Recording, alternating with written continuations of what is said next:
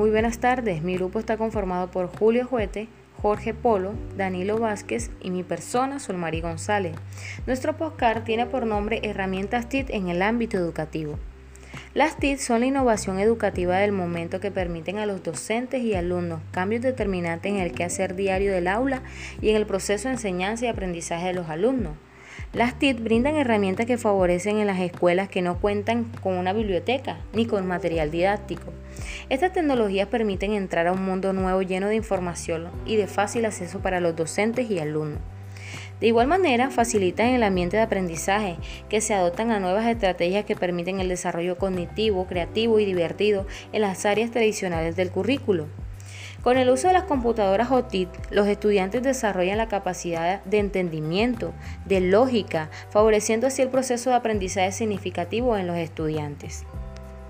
Seguimos con el objetivo primario.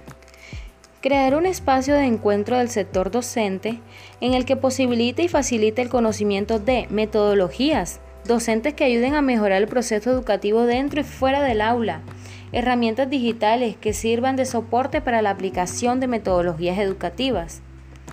Objetivos secundarios. Proporcionar acceso a los servicios educativos del campus a cualquier alumno desde cualquier lugar, de forma que pueda desarrollar acciones de aprendizaje automáticamente, con ayuda de las nuevas tecnologías de información y comunicación.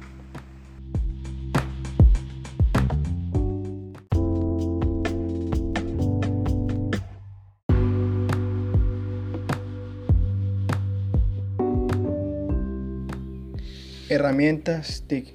En este espacio daremos un breve concepto de lo que son.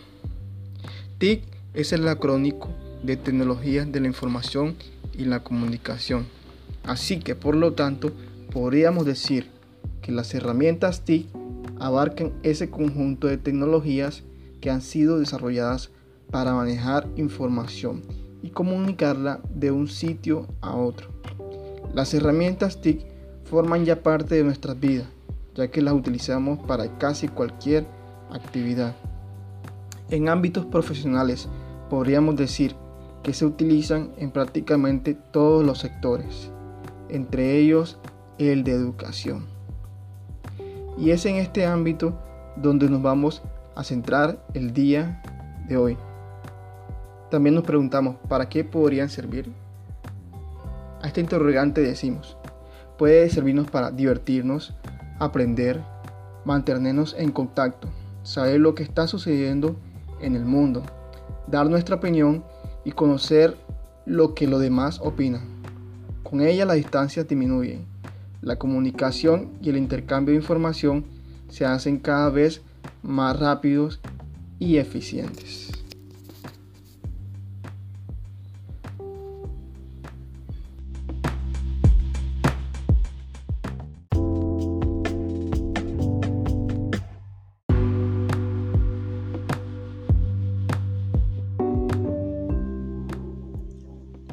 El uso de las tecnologías en el ámbito educativo impacta de manera positiva en el aprendizaje académico.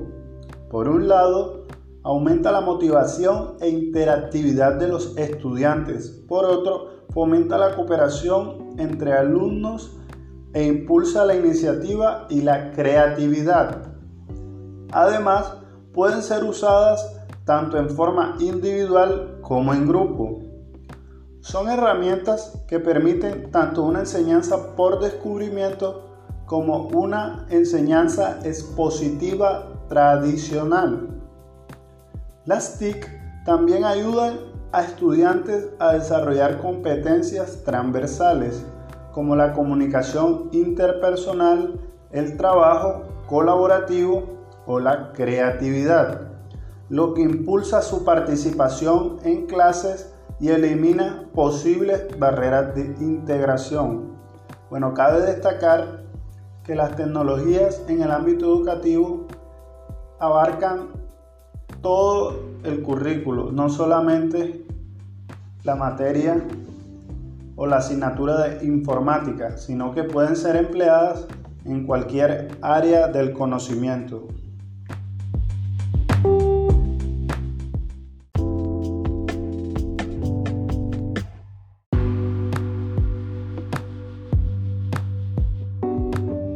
Continuamos con la TIC más usada. Google App for Education. Es una de las TIC más usadas en la educación. Esta aplicación incluye las principales herramientas para trabajar online, como Gmail, Google Drive o Google Calendar. Otra plataforma muy conocida es Enmodo, que nos permite compartir documentos y funciona como una red social. Seguimos con la TIC más usada, Dropbox y Google Drive. Son servicios de almacenamiento en la nube. Los alumnos y profesores podrán guardar y compartir todos los documentos que quieran y acceder a ellos a través del teléfono en cualquier momento. Y finalizamos con Kahoot, un gran ejemplo de los videojuegos aplicados a la docencia. Tendremos que contestar una serie de preguntas para pasar al siguiente nivel. Bueno, esto fue todo. Gracias por habernos escuchado y esperamos que esta información sea de gran utilidad para ustedes. Y si les gustó este podcast, dale like o suscríbete.